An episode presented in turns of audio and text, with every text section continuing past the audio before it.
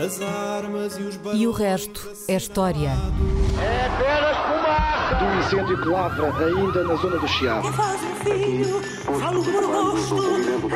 Ai, milho vermelho, grave do cor, fogo de amor. quer transformar este país numa ditadura.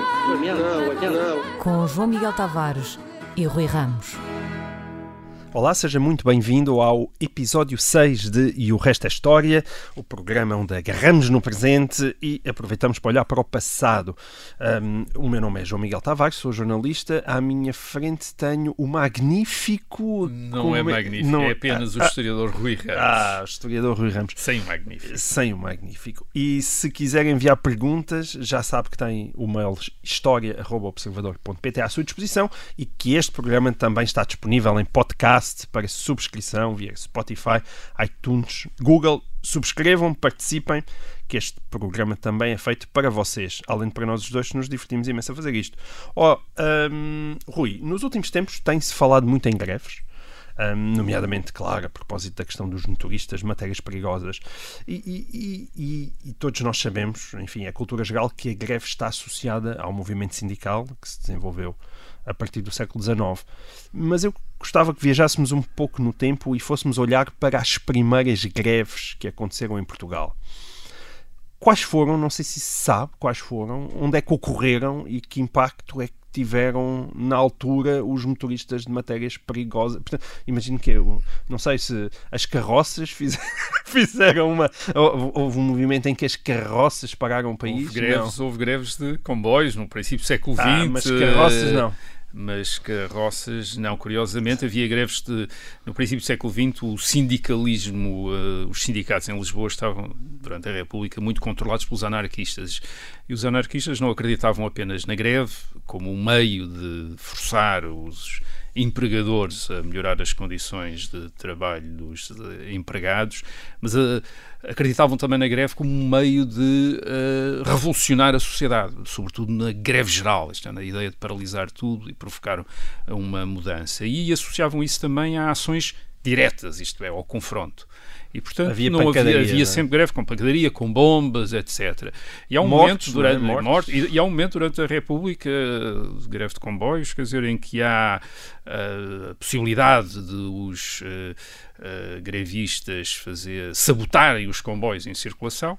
E então as autoridades republicanas puseram em carruagens à frente dos comboios, grevistas presos dentro das carruagens, para o caso dos seus camaradas descarrilarem e, A portanto, sério? se descarrilassem os comboios, eles seriam os primeiros Escudos humanos. Uh, portanto, uma espécie de, grevista. reféns, quer dizer, que iam nos comboios para, para dissuadir os seus camaradas de a, ta- a tentarem de fazerem atentados. Mas isso era numa época Rui, convém não dar a bastante Pedro Nuno violenta, Santos. Ok, não- não violenta ideias. uh, uma época bastante violenta. Mas uh, as primeiras greves, bem, isso interessou uh, vários historiadores. Nos anos 70 o movimento sindical era muito estudado, porque ainda o marxismo tinha uma importância grande na, na, na historiografia, portanto havia estudos sobre o movimento operário.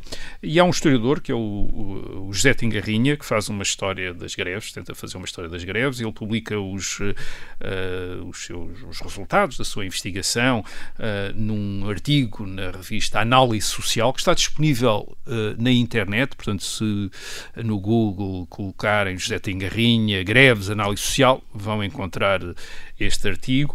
Uh, é um artigo em que ele tenta hum, encontrar traços destas uh, paralisações, daquilo que nós podemos chamar greve. A greve, obviamente, é uma expressão francesa, veio de fora, não era assim que se chamava, ou, ou- usa-se o termo francês precisamente para designar um fenómeno que tem um conteúdo social e político também europeu no século XIX, mas o que não quer dizer que não houvesse paralisações antes. E o José Tagarrinha encontra, mesmo até ao século XVII, umas fiandeiras do Porto que abandonaram o trabalho em 1628, Mulheres? Mulheres. Uh, curiosamente não se chamava greve, é um motim, eles amotinaram-se pura e simplesmente. Quer dizer, uh, há, também, há também o tipo de motim, paralisação dos operários do Palácio de Mafra em 1732, a exigir salários em atra- atraso. Portanto, o problema de salários em atraso e o mesmo problema dos operários do Arsenal de Lisboa em 1829. Portanto, o José Terranha encontrou muitos casos destes conflitos ligados ao trabalho. Quando tu assim. usas a expressão motim, isso pressupõe imediatamente que não se podia fazer. Era ilegal. uma coisa que não se podia fazer, não se devia fazer e que geralmente era reprimida pela força. Isto é, talvez houvesse negociações, mas eh, geralmente era pela força. Aliás, no século XIX, quando começam, digamos, as greves, começa também a proibição explícita da greve no Código Penal de 1852, o que nunca impediu que não houvesse greves isto é, paralisações de trabalho, por exemplo, nos, uh, entre os operários que construíram os caminhos de ferro em Portugal, houve várias dessas paralisações. E depois há também um fenómeno que nós podemos chamar greve, mas não sabemos bem o que é, que é um movimento conjunto de trabalhadores e dos seus patrões, portanto, empregados e empregadores, hum. que paralisam também atividades, que é uma forma de protesto urbano. Isso aconteceu, uh, por exemplo, no Porto, em, em janeiro de 1868 contra o aumento dos impostos de consumo. O governo decreta um aumento de impostos de consumo e as lojas fecham e há manifestações e que juntam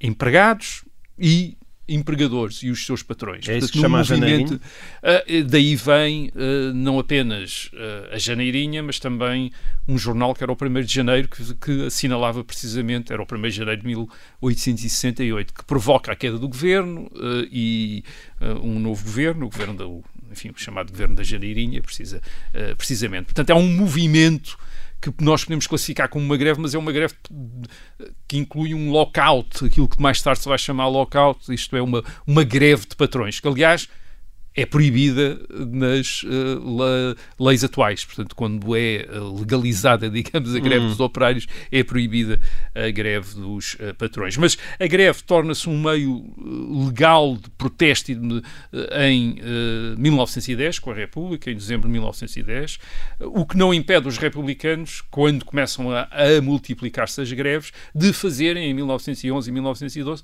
manifestações contra as greves e tratarem mal os greves e, os, e, sobretudo, os sindicalismos, repito, porque há uma politização dos sindicatos devido à influência dos anarquistas em Lisboa no princípio do século XIX eh, 20 entre os eh, sindicalistas. Sindicalista e anarquista quase se tornam sinónimos nesta época. Eles voltam-se contra o regime uh, republicano e, portanto, as greves têm este, esta dimensão sempre uh, política, com os republicanos a acusá-los de estarem feito com os monárquicos uh, e, e por aí fora. E no tempo do Estado Novo, as coisas voltam outra vez a mudar, não é? No, no, tempo do Estado Novo deixa de haver razões para a greve, um bocado como na União Soviética, uma vez que o sistema corporativo permite uma representação e uma, digamos, dos uh, operários, dos trabalhadores em corporações que estão em contacto com os seus empregadores, que estão organizados em greves e, portanto, não era necessária a greve. Na União Soviética, como era também uma ditadura do proletariado, também não era necessária a greve e, portanto, também não há greve. Mas foi, aliás, com greves, sobretudo na Polónia, que os em 1980 e 81, uh, que uh, o sistema soviético também começou a desmoronar-se hum. na Europa do Leste. Mas, além da greve, nós estamos a falar da greve e, obviamente, estamos a imaginar greves operárias, greves de, de, de uh, aquelas greves digamos, formais, mas além disso devemos provavelmente tomar em linha de conta outras práticas de protesto, como é, por exemplo, até a simples negligência uh, o absentismo, uh, isto é toda uma série de práticas que podiam ser associadas a, um, a indisciplina de trabalho e que, em alguns casos, também significavam alguma resistência ou a condições de trabalho ou, alguma, ou a insatisfação. E provavelmente, obviamente, não eram recenseadas. Portanto, o saber quando é que foram as primeiras greves depende da definição de greve. Quer dizer, que se queremos uma definição de greve, como uma greve organizada com sindicatos, estamos a colocar-nos muito recentemente, isto é, há, há, desde meados do século XIX e até mesmo mais, sobretudo, para o fim do século XIX, uh, as greves uhum. do Porto de 1903, etc., aliás, sobre a qual escreveu um livro Eduardo Sintra Torres, há pouco tempo. Uh, portanto, estamos a falar de, uma, de épocas muito recentes. Se começarmos a, inclu, a, incluir os tais motins e outro tipo de paralisações do trabalho, podemos ir, uh, provavelmente, tão para trás quanto os documentos nos permitem, uma vez que.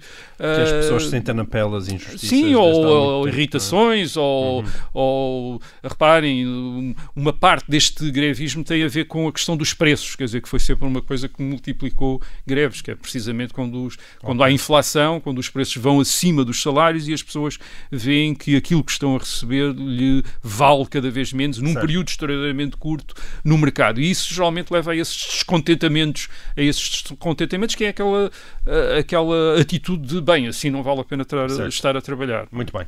Olha, este programa está a ser emitido pela primeira vez a 7 de agosto de 2019. E Eu digo isto eh, porque muita gente ouve em podcast fora dessa data, só para compreenderem. Eh, há precisamente 225 anos, eh, a 7 de agosto de 1794, eh, realizou-se em Portugal o último auto de fé. Um, os autos de fé ocupam um lugar especial no nosso imaginário como símbolo de um horror que envolvia a Igreja, o, estádio, o Estado e, e- e também o gáudio de multidões que se divertiam a ver a- as pessoas a serem executadas das, das formas mais bárbaras. Os autos de fé eram mesmo tão horríveis como se diz ou há alguma parte de exagero nisto? do, do, do nosso ponto de vista, do ponto de vista da sensibilidade de hoje, eram horríveis, como é, eram horríveis, como, como é óbvio. Os autos de fé. Ah, os autos de fé ah, têm dois tipos, quer dizer, nós estamos a falar aqui dos autos de fé públicos, em praça pública, porque também havia autos de fé em privado, isto sobretudo para aqueles ah, que, tendo sido acusados e condenados, se reconciliavam com a Igreja e podiam, em privado, isto é, dentro do Palácio da Inquisição, ou num mosteiro, ou numa igreja, serem reconcil- reconciliados. O auto de fé era uma um grande espetáculo público. Era muito provavelmente, como diz o António José Saraiva, num livro muito importante que é a Inquisição e os Cristãos Novos, publicado, aliás, em 1969, há 50, há Há 50, 50 anos, anos. e que é um dos livros que tem um sucesso enorme nessa altura. Ele tem um capítulo sobre os autos de fé que é uma e que tem uma das melhores descrições e até interpretações do que era um auto de fé. Ah, e a interpretação dele é de a partir do fé, que, significa, numa tradução de eh, hoje, teatro da fé ou representação da fé. Portanto, há uma dimensão teatral, de espetáculo. Isto é, é o espetáculo da fé, é verdadeiramente aquilo que eh, significa um auto de fé. Que é um das maiores cerimónias públicas que se poderiam realizar numa eh, cidade eh, nos séculos XVI, XVII e XVIII, à parte das visitas reais ou da entrada de um rei. Isto é, todas as autoridades estão lá, eclesiásticas e civis, eh, o clero, eh, e a população também é convidada toda a, fazer parte. Quer dizer, o que é que era o, o? O Fé era precisamente essa cerimónia em que eram lidas, apresentados e lidas as, con- eh, eh, as sentenças eh, dos condenados pela Inquisição. E havia uma procissão, não é? havia uma procissão, isto é, saía-se do- a procissão saía do Palácio da Inquisição. Em Lisboa era o Palácio dos Estaus, que, fica, que ficava onde hoje está o Teatro Dona Maria II, portanto aí ficava o Palácio da Inquisição, portanto saía para aí, saía para uma das grandes praças, geralmente o Terreiro do Paço, ah, segundo é, as representações que nós temos, até gra- em gravuras, portanto é o, é o Terreiro do Paço, e aí estava construído uma espécie de anfiteatro com um palco, os ah, ah, inquisidores e as autoridades estavam no, ah, no palco, os, os condenados, que eram dezenas, centenas de, de condenados, estavam no, Iam no descalços pelas ruas. E, o- é? esse era um dos aspectos do, do, do, eh, do alto da fé. Quer dizer, os, os condenados, os penitenciados iam descalços, eh, vestidos com uma vela na mão e com uma túnica que indicava o seu destino. Quer dizer, ou estavam reconciliados e traziam uma cruz, quer dizer, uma cruz de Santo André, O que significava estar reconciliado? Reconciliado queria dizer que se tinham, digamos, arrependido dos seus pecados e que a Igreja tinha aceito que se tinham arrependido dos seus pecados. Isto é, tinham confessado tudo, tinham denunciado outras pessoas, tinham colaborado, tinham mostrado Mas isso não significava etc. que fossem para a casa deles, não é? Não, não queria dizer que fossem para a casa deles, mas, quer dizer, mas estavam, digamos, Certo. estavam, ou tinham sido recebidos outra vez na comunidade dos crentes, depois de se terem Ok. desviado. Havia aqueles que não tinham sido que, que não tinham sido uh, uh, reconciliados? reconciliados dessa maneira. Quer dizer, ou uns que, que tinham Não sido tinham condenados apenas, André. tinham Uhum. sido condenados apenas, uh, de prisão, de degredo, uh, e que apareciam com túnicas onde estava representado o fogo com as chamas viradas para baixo, quer dizer, eh, eh, portanto, chamas que não, não os consumiriam, estavam viradas para baixo, e outros que vinham com túnicas onde as chamas estavam viradas para cima, e esses eram aqueles que, eh, a quem as autoridades inquisitoriais não achavam que se tinham reconciliado nem confessado os seus pecados. Reparem, reparem nesta questão, isto é, o indivíduo podia dizer que tinha confessado tudo, que estava arrependidíssimo, etc., ah, mas como não sabia às vezes bem do que é que estava a ser acusado e os inquisidores não lhe diziam, ah, e como não tinha acertado naquilo de que tinha sido acusado, portanto, era sinal de que não se tinha arrependido, porque não estava a ser sincero e, portanto, não estava, ah, digamos que, reconciliado. condenados- esses eram, eram Podia ser à morte ou não, não é? esses eram entregues ao poder secular. Exatamente. Quer dizer, porque Relaxados, não é? relaxados ao poder secular, porque Que é. a, a Inquisição não, Não matava. não matava ninguém. Quer dizer, não, não aplicava penas de sangue. Aliás, eram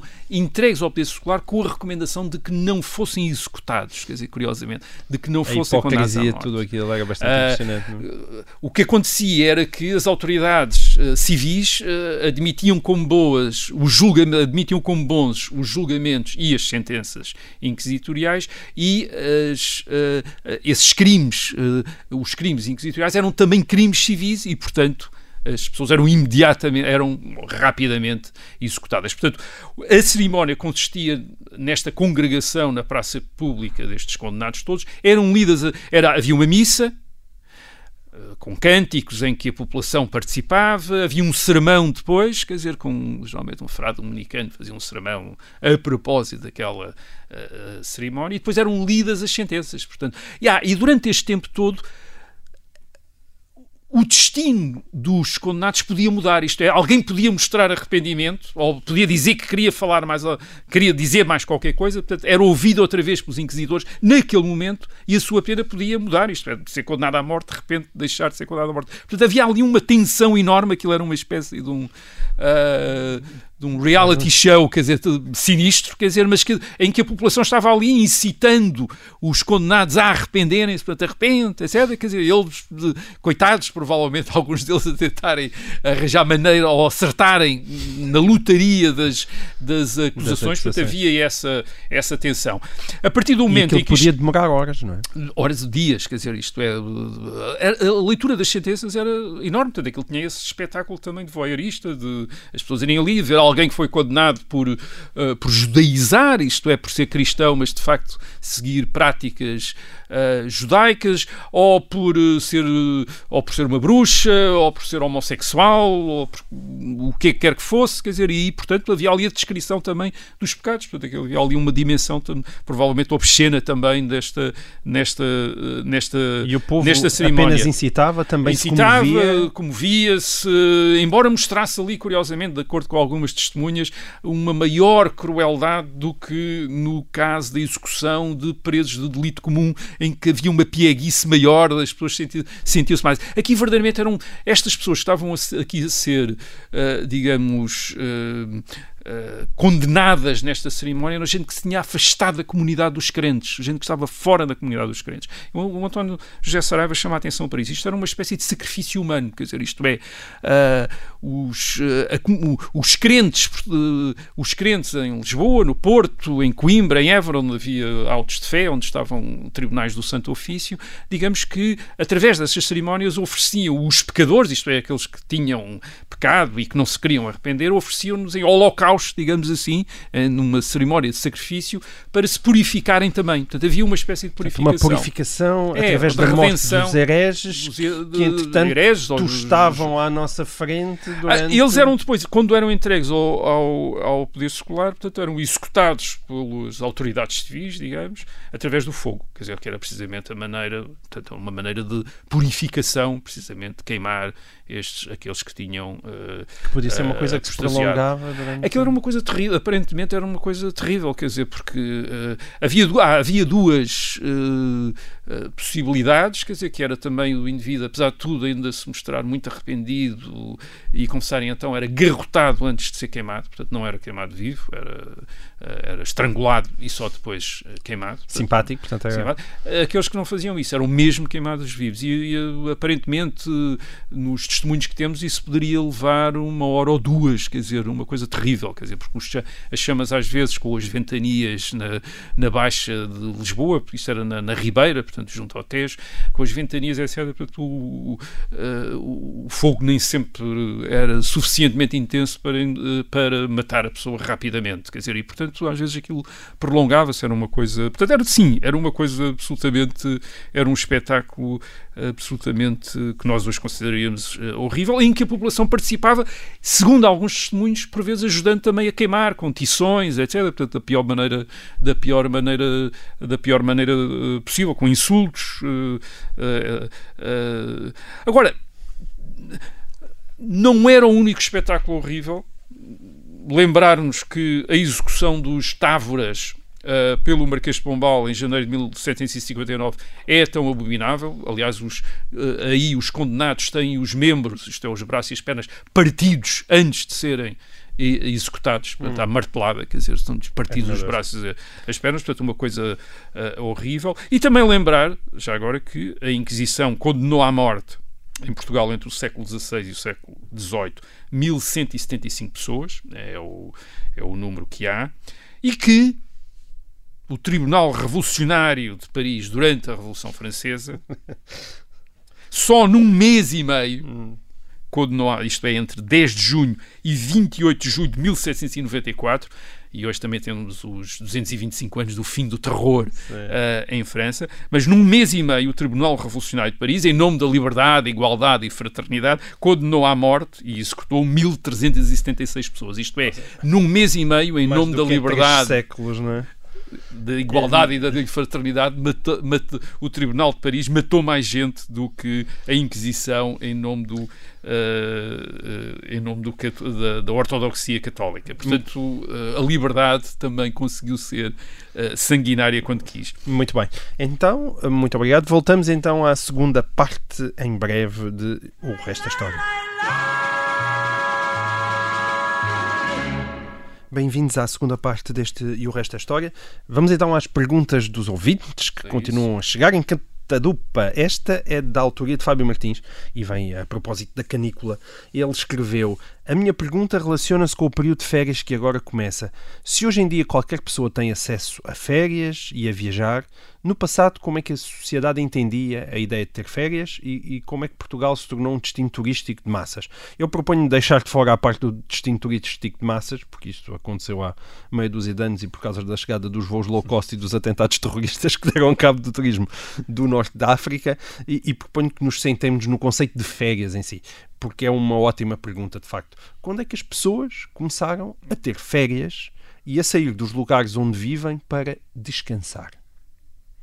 Exatamente. Esta ideia do, da deslocação para descanso uh, era algo que uh, estava associado aos costumes das classes uh, mais poderosas, nobreza, enfim, grandes comerciantes, grandes negociantes, não era o popô, viviam é? nas cidades. E as cidades eh, não só na Europa do Sul, no caso de Portugal, mas também na Europa do Norte, tendiam a tornar-se uh, irrespiráveis no verão porque tudo aquilo que era esgotos uh, domésticos de, de, de, adquiriu uma nova realidade com o calor, uma realidade mais absorvente. Não apenas isso, mas também as doenças, isto é, o cólera e outras doenças associadas à falta de saneamento básico e de higiene também se agravavam no verão. O verão era um, era um tempo que não era muito saudável, digamos, e portanto há esta tradição da saída e depois do, no, na época de estio, de saída das cidades para propriedades que estas classes poderosas uh, dispunham, porque, até porque a sua. Mas nos parte, arredores ou podiam ser mais longe? Podiam ser mais longe ou podiam ser hum. nos arredores, quer dizer, ou podia ser em determinados sítios nos arredores. Por exemplo,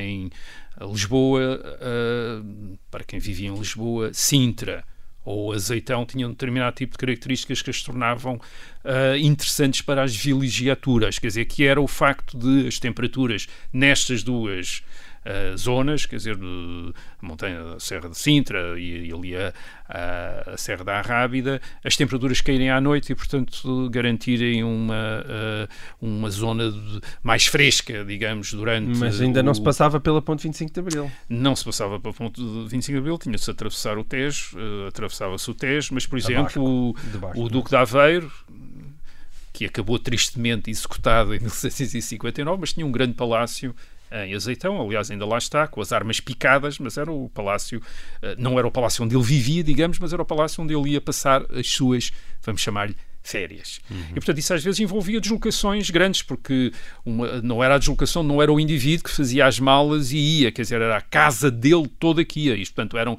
dizer, como no caso de uma personagem importante como o Duque de Aveiro, seriam dezenas de uh, criados, uh, com uh, mobília por vezes também, porque levava-se mobília favorita de um lado para o outro, e portanto que, iria, que se deslocariam. E é, é bom pensar que numa. numa numa casa, isto é, num palácio, nós chamamos palácio como o dos Duques de Aveiro, mas uh, como outras mesmo, como de outros uh, uh, titulares da aristocracia portuguesa podiam viver dezenas de pessoas. Portanto, sabemos o, Marquês de Fronteira, no seu palácio que ainda existe, dos Marquês de Fronteira, em Benfica, uh, nesse palácio de Benfica, uh, o, o, Marquês de Fronteira, com o Marquês de Fronteira, no, no século XIX, viviam 80 pessoas, quer dizer, uhum. criados, uh, parentes, pessoas de visita, capelães, enfim, toda uma série de gente vivia, portanto, era um hotel, digamos, era a deslocação de um hotel de um lado para o outro. E ele também tem essa experiência uhum. de, quando se deslocava de, de Palacete, levar as, as, pessoas todas. Portanto, este é um hábito que depois está associado, obviamente, às deslocações da corte. Por exemplo, no século XIX, uh, os reis uh, Dom Luís e depois Dom Carlos criam o hábito de Sintra-Cascais, isto é, no, no verão saem para Sintra e depois uh, para Cascais, e, e a aristocracia, gente rica de Lisboa, começa a imitá-los, a construir também chalés, quer dizer, a moda dos chalés, fim do século XIX, princípio do século XX, a moda dos chalés, quer dizer, que se começam a construir ali por, em Cascais, ou ter casas em Sintra, para, para estarem perto da corte, quer dizer, e, portanto, também, e fazer a vida elegante. Portanto, há, nestas zonas depois passa a haver vida de praia, vida de clubes, quer dizer, ao clube... Mas isso é, apesar de tudo, é sempre um privilégio de classe alta e é muito, um privilégio muito alta, alta mesmo. E sobretudo é? esta ideia de sair para descansar. Quer dizer, isto, obviamente os pobres também tinham descanso, mas tinham um descanso semanal, que aos domingos uh, não se trabalhava, era o descanso. Quer dizer, a ideia de uma parte do ano ser reservada para descansar, uma coisa que não. Uh, que, enfim, no campo, obviamente, havia ritmos do trabalho no campo que por vezes eram interrompidos ou não, não tinham tanta intensidade em determinadas épocas. Mas havia sempre coisas para fazer, havia sempre animais para tratar, havia sempre coisas, uh, coisas, para fazer. Portanto, a, a vulgarização, a democratização Exato. destas quando férias, chega ao esta povo, democratização, é? quando o povo também começa a ter férias, é uma coisa do século, sobretudo do século XX, dos anos uh, 20, 30, com a ideia destas políticas sociais dos Estados. Já em Portugal? Uh, e também em Portugal. Quer dizer, a ideia de, das férias pagas está associada às instituições corporativas do Estado de novo, quer dizer, a ideia de. Uh, era uma ideia que havia antes, quer dizer, mas é, aí começa-se a concretizar, quer dizer, esta ideia de férias pagas, obviamente para aqueles grupos profissionais, isto é, trabalhadores que estão eh, que têm importância para isso, isto é, que estão associados, uh, sindicalizados, neste caso nos sindicatos corporativos. Portanto, é relativamente recente, quer dizer, é relativamente recente e, e, sobretudo, a ideia então ainda da deslocação para fora do seu local de habitação, quer dizer, para ir passar férias, quer dizer, para ir passar férias. Isso, aliás, em Portugal está associado a, a coisas diferentes, quer dizer, está associado uh, para os trabalhadores portugueses no século, uh, no século XX, não apenas, mais até do que às férias de praia inicialmente, ao regresso às origens, porque uma grande parte da população uh, trabalhadora, digamos, do Porto e de Lisboa em meados do século XX tem origens na província e, e precisamente os períodos de festas e de férias é aproveitado Bom, por eles para regressar a casa, para passar algum tempo a casa. Os imigrantes também, uhum. os imigrantes portugueses na Europa também, também criaram esse hábito a partir dos anos 60, 70 de no verão voltarem, até porque Porque aí a deslocação também tem um outro sentido, que é uma, aí, é, e é uma deslocação que as pessoas não as pessoas mais pobres, digamos, também faziam, que era a deslocação associada às festas, às romarias e peregrinações. E, portanto, ir aos santuários, aos locais, fazer promessas, etc. E uma parte também do regresso a cá, isto é, das férias nas terras de origem dessas populações está associada às festas locais. Aliás, ainda Certo, hoje, ainda hoje, ainda não é? hoje no Só em Norte, quer dizer, agosto, eh, as pessoas vão porque querem Uhum. ir aos seus santos eh, padroeiros, às suas igrejas, prestar, enfim, eh, fazer lá o seu culto, eh, o seu culto Olha, tradicional. tu falaste no Estado Novo e o próprio Estado Novo eh, tinha uma entidade, até da qual eu ainda quase me recordo, que era a famosa FNAT, não é? Federação Que é Nacional de Federação Alegria Nacional no Trabalho. alegria que- no trabalho. que era precisamente para organizar estes lazeres, estes tempos de lazer de- dos eh, trabalhadores. Portanto, havia uma infraestrutura, havia hotéis também para os. eh, Que depois evoluiu, de receber- certa maneira, a Inatel, não é? Ainda, o Ianatel ainda é a FNAT 2, quer dizer, é hoje. Sim. eh, É, a, FNAT herdeira hoje, desse tempo, é, é? é herdeira desse tempo. Portanto, são estruturas que, repito, coincidem, aliás, até em maior escala, com movimentos, com políticas idênticas noutros países. Eh, europeus, por exemplo, a, Frente Popular em França, nos anos eh, 30, ficou famosa precisamente pelas férias que deu, eh, férias pagas, atenção, férias pagas que deu aos, aos eh, trabalhadores, portanto, e a possibilidade, a democratização subitamente das férias, que depois começa a ser associada à descoberta mais tardia da, pra- do, eh, da praia, quer dizer, nós hoje associamos muito as férias ao verão, por um lado, e à praia, praia, por claro. outro, e isso é uma, algo do, digamos, sobretudo do pós-guerra. Sim, está nós também esquecemos muito disso, não é? Sim, e que está Isso, associado aliás, é um, é um bom tema para nós voltarmos a ele Certo. num, num futuro programa, não é? Essa ideia das férias ligadas à praia. Ahm, olha, num dos últimos eh, programas, eh, tu falaste em ordenações, que, Sim. que as ordenações afoncinas, as manuelinas, as filipinas, uma no século XV, XVI, XVII. Ahm, e, e tu referiste a palavra ordenações no meio de uma das tuas intervenções e não estavas a falar de padres, não é? Não está a falar. Um, e isto é, é- eu acho que é importante porque é uma palavra eh, que tem uma grande eh, importância histórica. São, as ordenações são instrumentos fundamentais para o estudo da história de Portugal, mas desconfio que a maior parte das pessoas não sabe o, o que é que são.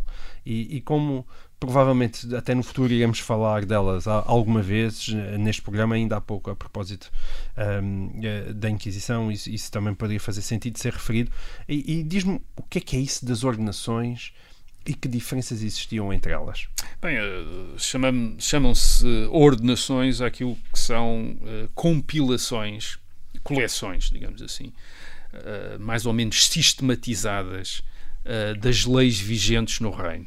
Eh, há um primeiro esforço para uma, essa compilação com o rei Dom Duarte, no século XV, mas depois é o seu filho Dom Afonso V, eh, que em, eh, entre por volta de 1446 e 1448 eh, procede à primeira grande sistematização, reunião e sistematização das leis que estão em vigor, isto é, que foram eh, decretadas por ele ou pelos seus antecessores, pelos reis de Portugal, eh, e que eh, ficam reunidos, reunidas neste, documento, neste, é?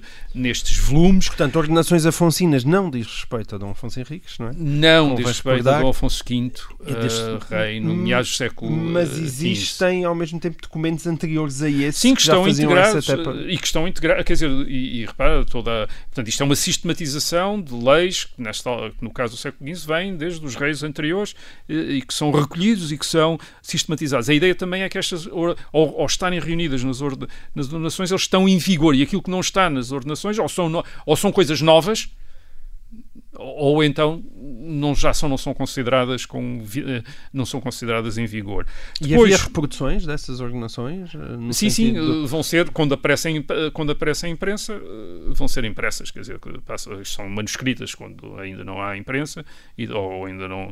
E, portanto, e aquelas depois são as leis do reino. e São estão- as leis do estão reino, portanto, o, o Dom Manuel, o rei Dom Manuel, compiladas. também faz, em 1500, entre 1512 e 1520, também procede a uma.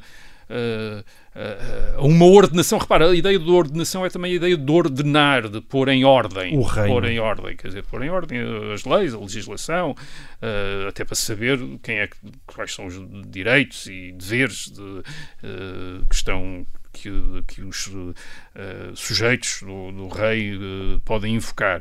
Uh, e depois o uh, Filipe III, uh, Filipe II de Portugal, Filipe III, uh, também, quando é rei de Portugal, também em 1603, também procede a uma outra or, ordenação, e essa é a ordenação que fica até ao fim. Quer dizer, as ordenações filipinas são aquelas que que vigoram até ao século XIX, uh, o tipo de é ordenação. bastante impressionante. Portanto, é, são Desde essas 1603? ordenações. 1603, com acrescentos, quer dizer, vão sendo acrescentadas, mas ficam ordenações filipinas. A, a edição uma das últimas edições é uma edição de 1870 no Brasil, onde ainda estão em vigor as ordenações filipinas nessa altura. Estão em vigor até 1916 as ordenações, as ordenações uh, e, portanto, são publicadas no Brasil e há uma reedição em Portugal. Uh, há, pela Fundação Carlos Gulbenkian, que, que, é uma reedição baseada precisamente na edição brasileira, quer dizer, na, na, edição brasileira que foi reeditada aqui agora como documento histórico, como, claro. como é óbvio. Porque estas, estas, o que, estas leis são o quê? São o equivalente, portanto, daquilo que nós hoje temos em termos de códigos, quer dizer, isto código é o penal, código, código civil, exatamente, código administrativo, código de processo civil, código de processo penal, código de trabalho, etc. Quer dizer, portanto, está ali tudo e vão sendo substituídas no século XIX pelos códigos, quer dizer, quando, e portanto vão caindo, vão deixando de estar em uso à medida que os códigos uh, lhes as vão substituindo. Primeiro o Código Comercial, depois em 1868 o Código Civil, que é talvez uma das, enfim, um dos códigos mais, uh, mais importantes, e um Código Civil de 1868 que dura até 1966, portanto, menos de 100 anos, quer dizer, quando até ser revisto e modificado. E reparem, quer dizer, isto é para termos uma ideia de como da as coisas eram diferentes. Tempo, é? Exatamente. E mesmo o Código de 1966, que hoje já muita gente considera que precisava de uma revisão total, embora tenha sido revisto em alguns dos seus livros, portanto, está organizado em livros. Uh, livros, isto é, partes, digamos assim. Uh, não são exatamente volumes, são uh, partes, que hoje alguém acha precisava de ser completamente revisto, portanto, há, há 50 há 50 e poucos anos. Sim. E reparem, no século XIX ainda estavam uh, em vigor uh, leis de Dom Manuel de 300 anos antes.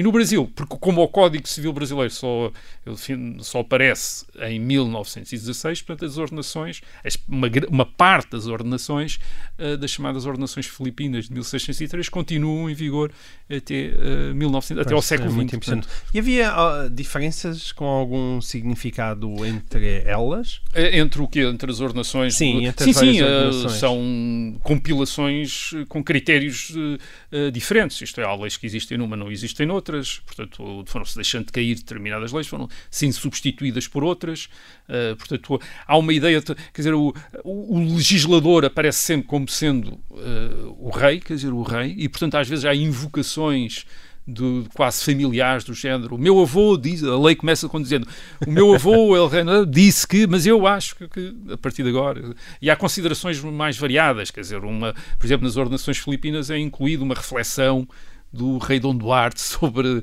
sobre leis do Dom João I, quer dizer, a lei da boa memória, em que ele faz ali uma. que é uma espécie de prosa, quer dizer, mas está incluída na própria. E aquelas própria coisas gigas que, que, que, a gente gosta sempre de, de, abordar neste tipo de coisas, que é. não é tanto a questão do processo civil, mas os costumes, não é?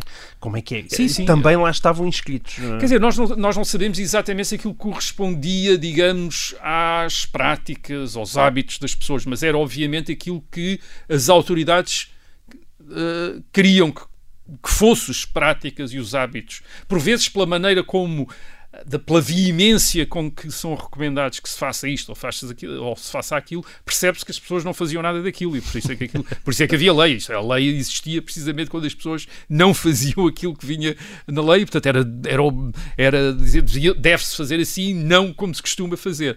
O efeito delas depende, está associado não apenas à existência da lei, mas às próprias estruturas do próprio Estado e a capacidade de coerção e a capacidade de moldar os comportamentos e os hábitos da população população. E isso é um processo de séculos, quer dizer, até de repente nós podemos olhar para uma lei e dizer sim, as, a partir daqui as pessoas comportavam-se desta maneira. É a famosa história das chamadas pragmáticas sobre os vestuários das pessoas. Quer dizer, enfim, o facto do rei constantemente estar a dizer não se vistam desta maneira, vistam-se da outra, era sinal que as pessoas iam vestindo conforme. O que é que são essas pragmáticas? Sim, sim, havia uh, recorrentemente uh, leis a tentar conter o luxo com que as pessoas se vestiam, quer dizer, portanto, a dizer não se vistam dessa, toda, dessa maneira luxuosa, vistam-se mais modestamente, mais modestamente. Mas isso era recorrente, era recorrente esse tipo de uh, leis. Com punições também havia? Não. Sim, havia, havia, havia, coisa, havia sempre multas, havia açoites, quer dizer, ali havia as punições não eram iguais para todos,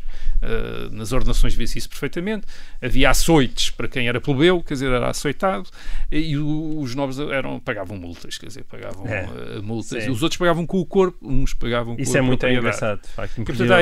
mesmo nessas questões exatamente de costumes, é, é, é algo que para, para a nossa visão é chocante, mas de facto, quando, quando se lêem essas ordenações, isso é, é claro, o, o, as pessoas não eram iguais aos, aos Não, não eram todas iguais. E portanto, para o mesmo tipo de crime, existiam penas diferenciadas consoante a classe social Sim. dos envolvidos.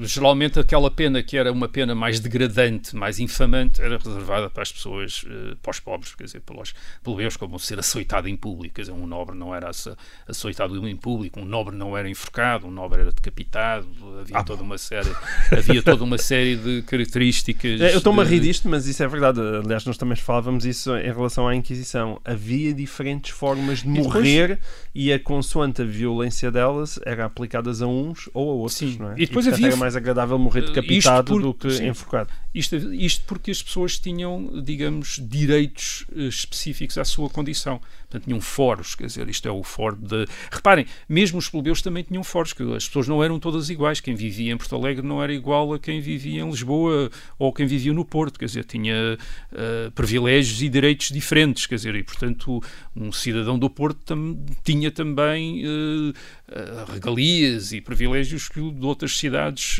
não tinham. Portanto, toda a gente era privilegiada, cada um tinha os seus privilégios os, uh, os clérigos tinham o seu foro, tinham o seu direito, quer dizer, os, uh, a aristocracia tinha outros, e depois os plebeus ou os membros de determinadas profissões também tinham as suas cartas que, em que o rei lhes reconhecia direitos específicos. Portanto, havia uma espécie.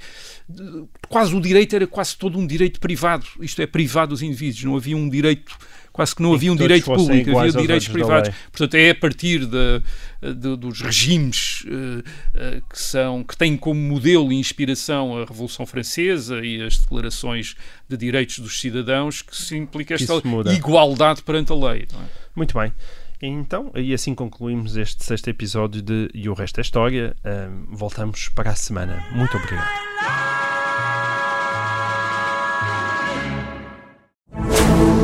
Rádio Observador. Ouça este e outros conteúdos em observador.pt/barra rádio e subscreva os nossos podcasts.